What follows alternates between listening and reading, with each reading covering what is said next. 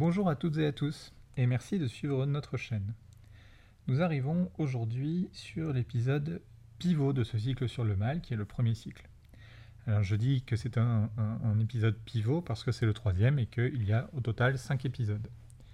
Je dis aussi pivot parce que j'ai déjà parlé du mal en théologie sur un plan conforme à ce que quelqu'un comme Paul Ricoeur va appeler l'ontothéologie dans le sillage de Heidegger, qui s'appropriait une terminologie que Kant avait originairement forgée pour détruire la nécessité de l'existence de Dieu. Et Paul Ricoeur a fait passer dans le langage philosophique français ce terme d'ontothéologie. J'ai aussi parlé dans l'épisode précédent du mal sur le plan philosophique, et dans l'un comme dans l'autre de ces deux cas, le mal a été proposé non pas vis-à-vis -vis du bien, mais comme la caractérisation d'une inadéquation structurelle dans l'ordre des juxtapositions entre nature et volonté, entre intuition et mise en acte, c'est-à-dire l'actuation. Mais le mal en théologie et le mal en philosophie peuvent passer pour des appréhensions somme toute assez théoriques. Alors nous parlerons aujourd'hui du mal dans la morale. Et vous vous doutez bien que ça ne va pas être simple. Il va falloir que je fasse une première distinction majeure. Je vais pour ce faire recourir à Saint Augustin et Soren Kierkegaard, avec toujours bien sûr Kant, en fond d'écran. Avant d'aller sur le support de la morale, je dois d'abord donc faire une distinction dont je vais garder les conclusions en sous-main pendant tout l'épisode. En philosophie comme en littérature, une confusion se fait trop souvent entre la caractérisation morale d'un acte et sa caractérisation éthique. Lorsque l'on parle d'une caractérisation morale, on rapporte cette caractérisation à l'étude des mœurs. Lorsque l'on parle d'une caractérisation éthique, on rapporte cette caractérisation à l'étude de ce qui doit être, à la question du devoir, en fonction de la finalité de l'agir vis-à-vis d'une conformité à la nature d'où provient cet agir. Autrement dit, et si l'on suit ce que je disais dans les deux épisodes précédents, le mal en éthique est strictement une affaire de définition, la prescription normative de la mise en adéquation de l'agir avec la finalité contenue dans les conditions formelles dont cet agir procède, et c'est une évidence qui ne saurait s'interroger. Si vous voulez, c'est du droit positif. C'est d'ailleurs de là que vient en partie la confusion entre morale, qui serait donc une sorte de, euh, droit naturel, et éthique, qui est un droit positif prescrit par des règles. Puisque l'on dit indifféremment, donc c'est de là que vient la conclusion, puisque l'on dit indifféremment morale, entendu comme conforme à la moralité et à la conception morale du bien, et éthique, entendu comme conforme à la conception éthique du bien. Les deux termes renvoient donc à un présupposé hiérarchique de valeur avec le mal comme pas bien et le bien comme bien. Pour le dire autrement, le mal, c'est l'absence de conformité aux prescriptions éthiques de l'agir, et le bien, c'est sa présence. Nous retouchons peu ou prou aux éléments déjà soulevés dans notre réflexion sur le mal en théologie et en philosophie, et même à certains égards dans euh, l'épisode propédeutique. Mais on peut identifier une autre source du mélange de contenu entre l'éthique et la morale. Et puis après cela, j'en viens à mon objet. Je crois que tout travail de définition, de détermination, permet de bien saisir un objet. C'est pourquoi j'attache du temps à la distinction entre morale et éthique ici. Donc l'éthique, ce serait la discipline prescriptive, je disais à l'instant, du devoir moral, c'est-à-dire de comment et pourquoi je dois agir comme ceci ou comme cela. La morale concerne l'étude des mœurs, c'est-à-dire l'étude, nous dirions objective, du déploiement des mœurs. Lorsque l'on parle d'auteurs moralistes, nous observons aisément cette même confusion. Qu'il s'agisse des élèves, des parents ou simplement des amateurs plus ou moins avertis de littérature ou de philosophie, la plupart des gens pensent que les ouvrages de ces auteurs vantent le bien moral. Alors, quand nous parlons de Vauvenargues, La Bruyère ou La Rochefoucauld, une telle compréhension de ce que c'est qu'un moraliste, ça fonctionne très bien. Mais si ça reste, même si ça reste une interprétation dont on pourrait dire qu'elle est naïve. Il n'en demeure pas moins que ce sont des études de mœurs, généralement tournées vers euh, l'adéquation à la prescription. Donc c'est-à-dire que ce sont des études de mœurs éthiques. Là où les choses deviennent compliquées et donc pour moi très intéressantes, c'est à partir du moment où vous incluez des autrices et auteurs comme Madame de Lafayette, Sade ou euh, de Laclos, l'auteur des Liaisons dangereuses, roman épistolaire sulfureux, dont je vous recommande la lecture si ça n'est pas déjà fait, ainsi que les nombreuses adaptations cinématographiques, dont celle de 1988 réalisée par Stephen Frears. Euh, il en existe d'autres, notamment une avec euh, Sarah Michelle Gellar, que je recommande vraiment. Leurs ouvrages, donc de Madame de Lafayette, Sade ou euh, Laclos, euh, eux aussi traitent d'études de mœurs, même si ce n'est pas tourné vers le palpitant nacré du bien chrétien. Si La Princesse de Clèves est un roman moraliste qui est plutôt éthique, et laisse donc se superposer l'éthique et la morale, Justine, ou La philosophie dans le boudoir, sont deux ouvrages que je recommande chaleureusement, ne réitèrent pas la chose. Étude morale, certes, que les ouvrages de celui qu'on appelle le divin marquis, mais certainement pas étude éthique. Alors nous revenons à notre point de départ, me direz-vous. Nous avons fait un tour complet sur nous-mêmes et nous en revenons à ce lieu de l'épistémie dans lequel nous ne savons pas ce qu'est le mal moral. Certes, vous répondrai-je, mais peut-être avez-vous compris désormais la différence entre un agir moral, qui est de l'ordre de la tautologie, puisque agir c'est être moral forcément, puisque c'est mettre en, branle des mœurs, donc c'est euh, tautologique sur le plan définitionnel, et un agir éthique qui, pour sa part, est tourné vers la conformité aux instances prescriptives d'une époque, d'où l'analogie avec le droit positif que je proposais. Ainsi, je réemploierai une métaphore utilisée lors du hors-série 4 nous n'avons pas tourné en rond, nous avons progressé dans un escalier. Vu d'au-dessus, on a l'impression de tourner en rond, mais vu de côté, nous sommes en train de monter. Alors, un escalier en colimaçon, je vous l'accorde, mais nous ne sommes pour autant pas là où nous étions. Je dois encore mentionner un autre usage, un troisième usage du terme éthique. Alors, je rappelle le premier, tourner vers le bien, le deuxième, tourner vers la conformité aux prescriptions d'une moralité qui soit bonne, reste à déterminer le contenu de cette qualification de bonne, et un troisième usage va être l'usage qu'en propose le philosophe danois Søren Kierkegaard et qui, à mon sens, permet de réunir ces trois usages en un seul. Donc Søren Kierkegaard propose de comprendre l'évolution de chaque individu selon un découpage en trois tranches de vie. Nous faisons d'abord toutes et tous des expériences. Nous accumulons, pour ainsi dire, du matériel ontogénétique. Alors il n'emploie pas ce terme, hein. c'est un terme euh, qui n'appartient pas au, lexique de Søren Kierkegaard. Donc on, ramasse, on, accumule du matériel ontogénétique dans nos 20 premières années, par exemple. Une fois encore, euh, je prends la doctrine de Kierkegaard et j'essaie de la simplifier pour la rendre accessible dans un podcast euh, qui est forcément beaucoup trop court par rapport à, la, densité et à la complexité de la théorie kierkegaardienne. Les apôtres de Kierkegaard maîtriseraient sans doute, et ils n'auraient sans doute pas tort de le faire. Je l'ai pris donc d'être indulgent. Kierkegaard, disais-je, parle de trois âges et commence par l'âge dit esthétique. Dans ce premier âge, disais-je encore, nous accumulons des expériences et la somme des éléments à partir desquels nous pouvons ou non nous faire des choix quant à notre devenir. Nous vivons l'infini de nos possibilités, sans avoir conscience de notre finitude. Sans avoir conscience de notre finitude, oui, mais surtout sans être capable d'imaginer ce que serait que la finitude. Nous sommes bornés par l'activité de notre instinct de l'infini. Nous ne réfléchissons pas encore à la conversion de ce matériau. Lors de l'âge esthétique, nous sommes tout entiers tournés vers la pleine jouissance de nos affections morales, que celles-ci soient positives ou négatives. Nous jouissons de façon égale de la frustration comme de la puissance. Nous expérimentons sur un pied équivalent le plaisir de l'amour et le chagrin d'amour. Nous prenons tout plein fouet, dans une ivresse qui ne se dissipe pas, et ce faisant, nous nous montrons relativement invincibles. Alors nous sommes invincibles parce que nous traversons tout avec la dramaturgie propre à cet âge, et souvent parmi nous, certains et certaines ne parviennent d'ailleurs pas à la traverser. C'est dans l'âge esthétique, âge à vif, âge à fleur de peau, que nous nous suicidons le plus souvent, parce que la vie est trop vive, trop brûlante, trop déchirante, et nous préférons mourir plutôt que de renoncer à vivre la plénitude de cette vivacité. Si vous me trouvez lyrique, je vous encourage à lire Kierkegaard sur ces sujets. Je suis austère et sobre, à côté des lignes du philosophe sur la question. Bon, il faut dire que c'est un amoureux du Don Juan de Mozart et que sa vie tout entière est digne d'un opéra. Une bonne bibliographie de Kierkegaard, ça vaut un bon roman. Alors après l'âge esthétique, une fois que nous avons plein de souvenirs et que nous avons croqué dans tous les fruits de notre mortalité, si nous avons survécu à notre propre mortalité, qui en termes qu'anciens est le principe même de notre finitude, et celles qui meurent dans cet âge sont en fait celles qui sentaient bien la finitude derrière cette débauche dans l'infini, donc après l'âge esthétique vient l'âge éthique.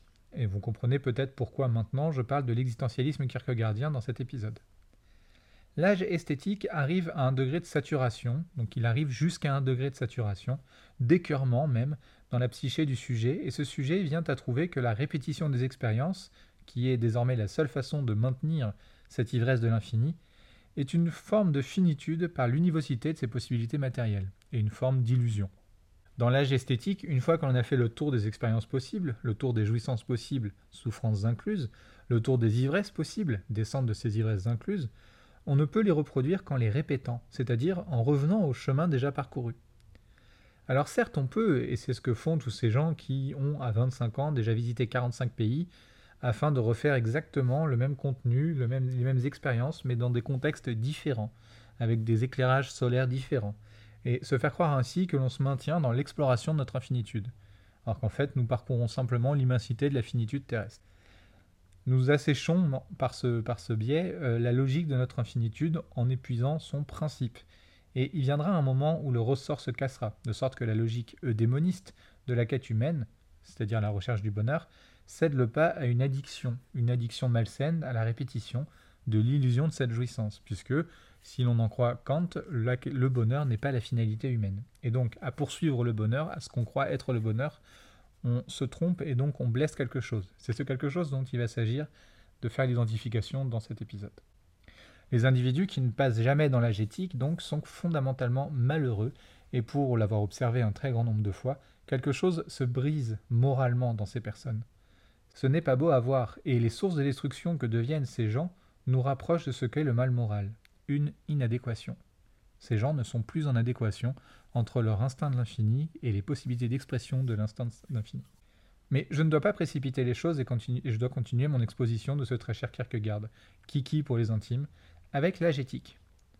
Vient un moment donc très spontané où le sujet ressent un écœurement, disais-je, selon la théorie kierkegaardienne de l'être.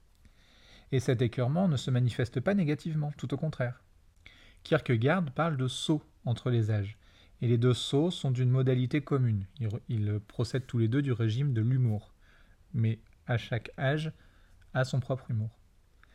Donc, comme je disais, comme ils proviennent d'âges différents, comme ils agissent sur des âges différents, ils sont différents, mais ils sont d'une même modalité humoristique, c'est-à-dire qu'ils permettent le décalage. L'humour à l'âge esthétique accuse un décalage.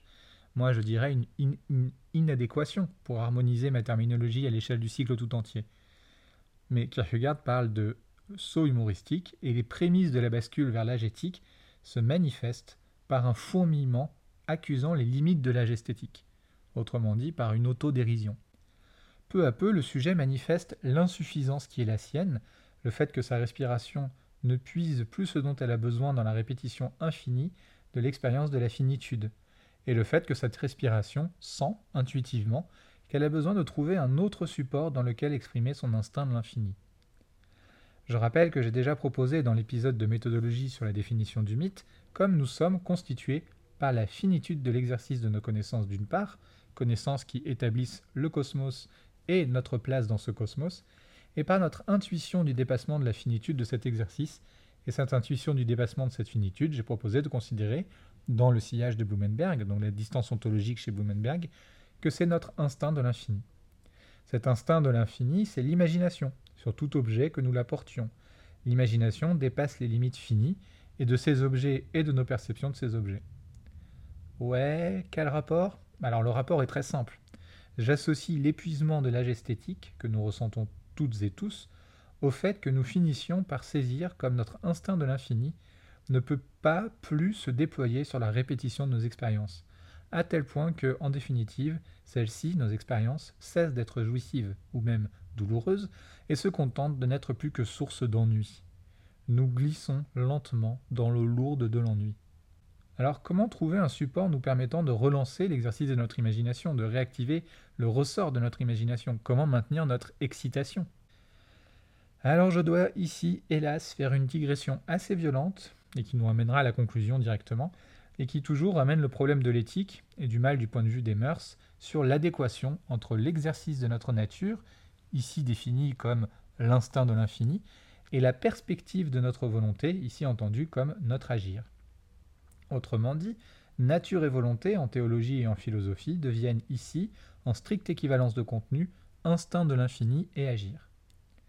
La seule prescription qui traverse les deux univers terminologiques, afin de maintenir l'homogénéité de contenu de ma chaîne, c'est précisément celle de l'adéquation entre les deux. Il nous faut donc trouver un agir qui soit susceptible de permettre l'épanchement de notre instinct de l'infini. Et quand je vais essayer de ramener ça aux impératifs catégoriques, vous allez voir que ça devient compliqué. En fait, pas du tout. Alors, où va-t-on trouver les ressources pour approcher cet impératif, cette espèce de euh, réunion entre tous ces éléments? J'ai un auteur déjà nommé, dans une doctrine déjà évoquée de façon très allusive, mais que je vais présenter ici.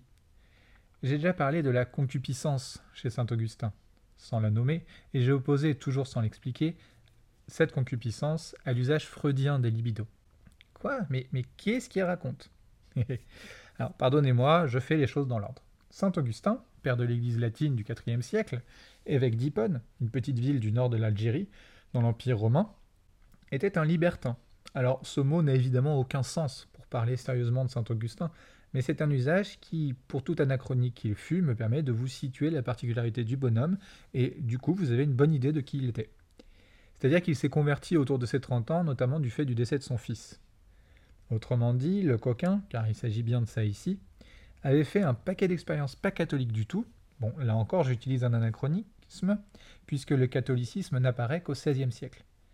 Donc, il a fait un paquet d'expériences pas catholiques avant de se convertir. Se convertissant, et notamment au travers de tout un tas d'autres textes, mais ce convertissant, il déploie dans un de ses ouvrages, dans la Cité de Dieu, au livre 13, notamment euh, dans le chapitre 24, mais aussi chapitre 23 et chapitre, suivant au pluriel, une doctrine qui, qu'est-ce Orio, la concupiscence. Aujourd'hui, on entend la concupiscence dans un usage ordinairement péjoratif, puisqu'il s'agit de tous les appétits qui caractérisent la dynamique interne vers les plaisirs externes. Mais dans la théorie augustinienne, elle est un petit peu plus subtile que ça, et en tout cas bien moins prescriptive. Il s'agit d'une étude ontologique de ce qui justifie pour saint Augustin l'aptitude morale, c'est-à-dire qui concerne les mœurs, de tout individu, et en l'espèce de la dynamique morale qui peut mener vers Dieu. Augustin n'est pas injonctif, il se contente d'établir une sorte de mode d'emploi de notre moteur moral. C'est-à-dire comment est-ce que nous fonctionnons, pardon, et comment nous envisageons notre agir moral, c'est-à-dire nos mœurs. Comment nous construisons nos mœurs, à l'échelle individuelle comme à l'échelle collective. C'est d'ailleurs en ce sens que je considère pour ma part euh, que Saint Augustin est le fondateur de l'existentialisme, même s'il me répondra avec bon sens que c'est le christianisme qui a inventé l'existentialisme, puisqu'il oppose l'essence à l'existence du point de vue de la problématisation de la question du salut. Bon, de quoi s'agit-il? Qu'est-ce que c'est que la concupiscence? Alors, selon la concupiscence, l'individu est habité par des énergies. Energeia en grec ou libido en latin. Et ces énergies poussent l'individu sur le monde, sur l'univers, sur le cosmos, appelons ça comme vous voulez, selon trois motifs ou trois modes, trois dynamiques énergétiques, ou libidinales dans un sens qui n'est pas encore freudien. La première mise sous tension de l'individu vers le monde, c'est la libido sintiendi, la soif de sensation, ou de luxure si on prend ça en un sens moralisateur. Vous voyez bien que nous pouvons facilement associer l'âge esthétique de Kierkegaard à une période de l'existence où nous serions presque uniquement polarisés par cette activité interne-là, celle de la libido sintiendi. Notre faculté à ressentir et à expérimenter. Vient ensuite la libido siendi, la soif de connaissance. Nous avons besoin de déployer l'esprit dans le monde par la compréhension de ce qui est intelligible dans le monde je rapprocherai juste après cette libido d'une tutelle sur l'agétique. Mais si je reste encore un peu chez saint Augustin, ce que je fais, il vient ensuite la libido dominandi, dont le nom latin est transparent, la soif de domination, l'appétit pour le contrôle, qui convertirait probablement la connaissance en moyen d'assujettissement. Du monde, d'autrui, etc. Nous reviendrons, je vous le promets, dans l'épisode sur le politique. Ces trois libidos ne sont pas hiérarchiques, ni en termes de valeur, ni en termes de chronologie. On peut les expérimenter toutes en même temps, dès le plus jeune âge. C'est pas la question. Elles se déploient donc toutes les trois en tout individu, et chaque individu les laisse plus ou moins s'exprimer et se répartir dans l'économie de la détermination qui est la sienne. Nous sommes, toutes et tous, selon Augustin, faits de ces trois énergies à différents dosages, dont on cultive ou non la répartition. Ces énergies sont, pour le Père de l'Église, le moyen de dépasser les limites de notre être. Je rappelle que saint Augustin est un chrétien, et à ce titre, il cherche à penser une doctrine du dépassement de l'être, l'être avec une minuscule, vers le contact à l'être, cette fois-ci l'être avec une majuscule. Donc euh, un E majuscule. C'est-à-dire donc Dieu. L'exercice de la concupiscence est un vecteur pour atteindre Dieu, par la sublimation, par le dépassement de nos limites internes, par le débordement de notre finitude, dans l'expérience de ce qui est si total et si intense que cela peut représenter une expérience de l'infini. Par comparaison finalement, c'est-à-dire à, l'échelle de ce que nous avons de finitude, c'est l'infini. Dans l'existentialisme chrétien augustinien, le bon agir moral vise donc à rejoindre Dieu dans l'expérience du dépassement de nos limites.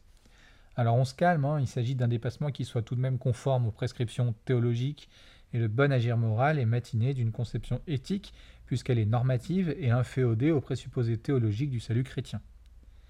Cependant, moi, ce qui m'intéresse ici, c'est de vous montrer qu'on a bien un mal moral. Ne pas viser Dieu en soi, c'est mal. Ne pas viser la transcendance de nos limites, c'est mal.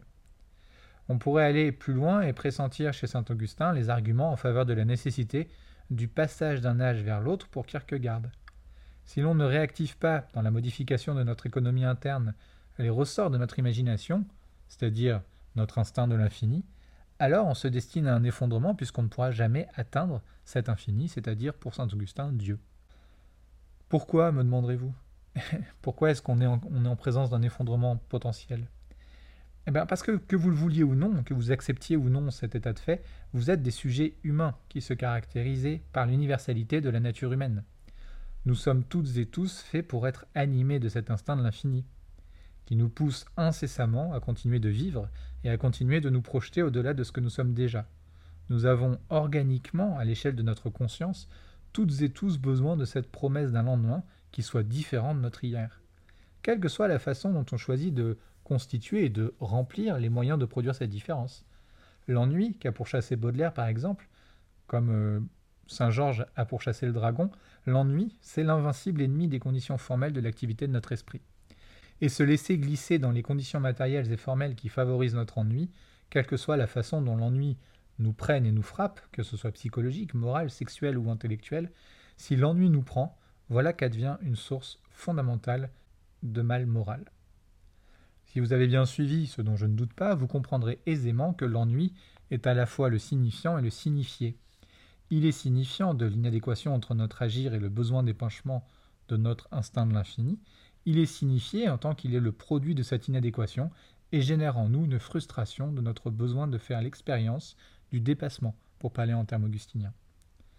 Or, cette frustration va nous mener à rechercher une autre voie par laquelle faire l'expérience du dépassement de nos conditions internes. Selon son dosage, cette frustration deviendra même source de souffrance pour autrui, et nous entrons ainsi dans une spirale où nous utilisons autrui non plus comme fin, mais comme moyen, moyen d'épuiser, voire de briser notre frustration, c'est-à-dire le produit de notre ennui. Si l'on accole ce besoin d'exprimer notre instinct de l'infini aux impératifs catégoriques kantiens, confère l'épisode 2 du cycle, Le mal en philosophie, que dois-je faire?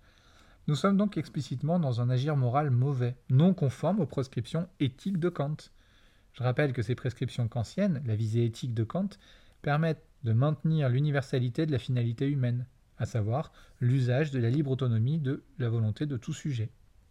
Si l'on permet à la frustration de l'un d'entre nous, euh, de l'instinct de notre infini, dont nous sommes toutes et tous porteurs, je rappelle, de déformer nos conditions formelles, alors l'harmonie entre notre instinct de l'infini et notre agir est brisée.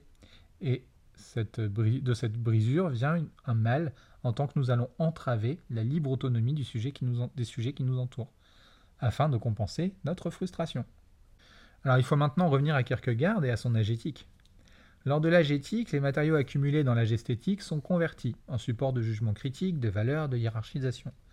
Nous saisissons notre expérience esthétique pour établir des choix. Nous puisons non plus en vue de répéter la jouissance de ces sensations, mais pour construire notre présence au monde et établir les conditions de notre capacité à nous y maintenir, nous comme sujets, par-delà notre finitude et les altérations de notre finitude. Alors il peut être question de tout un tas de choses qui permettent à chaque individu de s'accomplir par-delà notre finitude. Qu'il s'agisse d'avoir des enfants, d'un projet professionnel, d'une passion, d'un acte artistique, d'une succession d'actes artistiques, qu'il s'agisse d'un mélange de toutes ces choses-là, peu importe. À l'âge éthique, le sujet de son existence détermine la finalité de son existence et il établit les conditions de réalisation de cette finalité. L'individu tend donc son devenir vers un point distant au lointain qui lui garantit une certaine forme d'infinitude. Alors relative bien sûr, mais c'est une forme d'infinitude à l'échelle de notre économie interne et de notre capacité à conscientiser notre finitude. Nous verrons avec le mal en psychologie quel est l'énorme problème d'indexer une telle réalisation de soi au fait d'entasser indéfiniment une valeur monétaire qui n'a aucune autre fonction que d'asservir les autres. L'argent n'apporte aucun autre pouvoir que celui de asservir les autres à partir d'un certain degré. En effet, l'argent ne réalise rien du tout du point de vue de l'intériorité du sujet, et c'est pourquoi souvent les dialectiques contre l'extrême richesse comparent les gens très riches à des récipients vides qui ne peuvent pas se remplir. Ils ne sont animés de rien, ils sont juste des contempteurs du nihilisme, pour reprendre l'expression de Nietzsche. Pour conclure, revenons à la distinction entre éthique et morale. Je disais tout à l'heure qu'un agir moral qui ne visait pas l'apologie du bien agir, comme par exemple le fait euh, et ce n'est pas d'ailleurs accidentel si c'est lui que je mets euh, euh, comme illustration, si c'est sur lui que je mets l'emphase. donc, un agir moral qui ne vise pas à l'apologie du bien agir est certes non éthique, mais ne cesse pas pour autant d'être moral. Et moral, ce qui étudie les mœurs. On dit aussi d'une personne qu'elle n'a aucune morale, mais en fait c'est complètement faux. Tout le monde a toujours une morale. On a toujours une morale interne. Mais alors de quoi parle-t-on lorsqu'on dit qu'on a ou qu'on n'a pas une morale et lorsqu'on dit que Sade est immoral ou même quand Nietzsche dit qu'il est amoral? On parle toujours de la même chose en fait, de notre capacité à passer de l'éthique à l'autonomie morale vis-à-vis de notre économie interne, de la gestion de cet instinct de l'infini. C'est-à-dire la question téléologique de ce que l'on fait, de comment est-ce que l'on convertit cet instinct de l'infini. La Fontaine pourra nous aider à conclure en illustrant les différents régimes d'universalité entre éthique et mœurs et théologie interne du sujet. Lorsqu'il écrit ses fables, certaines empruntées à l'intertextualité d'Ésope, d'autres à celle du roman de Renard, d'autres doivent leur intertextualité à des contextes plus larges, plus contemporains, bref, lorsqu'il écrit ses fables, disais-je à l'instant, La Fontaine ramasse leur justification dans une morale finale. La morale chez La Fontaine est prescriptive, elle conseille quelque chose, elle assigne l'individu, la personne qui lit, à un comportement spécifique si cet individu ne veut pas vivre les déboires des personnages de la fable auxquels il, vient, euh, il ou elle vient d'assister. Je parle ici des fables avec une morale que le fabuliste rend explicite à la fin. Certaines fables sous-entendent la morale, comme par exemple le chêne ou le roseau, mais d'autres sont explicitement prescriptives, comme le chat et un vieux rat ou le lion et le rat, ou encore les deux coqs pour ne pas choisir que des affaires de rats. Ont-elles alors une vocation éthique? Pas forcément. Les conseils que donne Jean de La Fontaine ne relèvent pas du même régime que les impératifs catégoriques de Kant, en ce que les conseils ne sont pas des attentes universelles. Il ne s'agit que de conseils. En ce sens, est-ce simplement moraliste, c'est-à-dire que cela n'élève pas les mœurs à un lien avec les bonnes mœurs, et donc ne produit pas un discours éthique? Il est plus question d'astuce ou de support pour mieux parvenir à atteindre ses propres objectifs, quels qu'ils soient. Je conclus donc ainsi, si je suis parvenu à produire un exposé correct et à ne pas réduire la question du mal en morale à une sorte de jeu de masque que l'on pourrait intervertir. Le problème du mal moral n'apparaît qu'à partir du moment où l'on ne règle pas les conditions de notre agir sur les conditions formelles de notre nature, celle-ci se caractérisant par notre instinct de l'infini, instinct que rien n'arrête, ni dans ce qu'il nous fait ressentir, ni dans ce à quoi il nous fait aspirer. Je vous remercie pour votre écoute et vous souhaite à toutes et à tous une excellente semaine.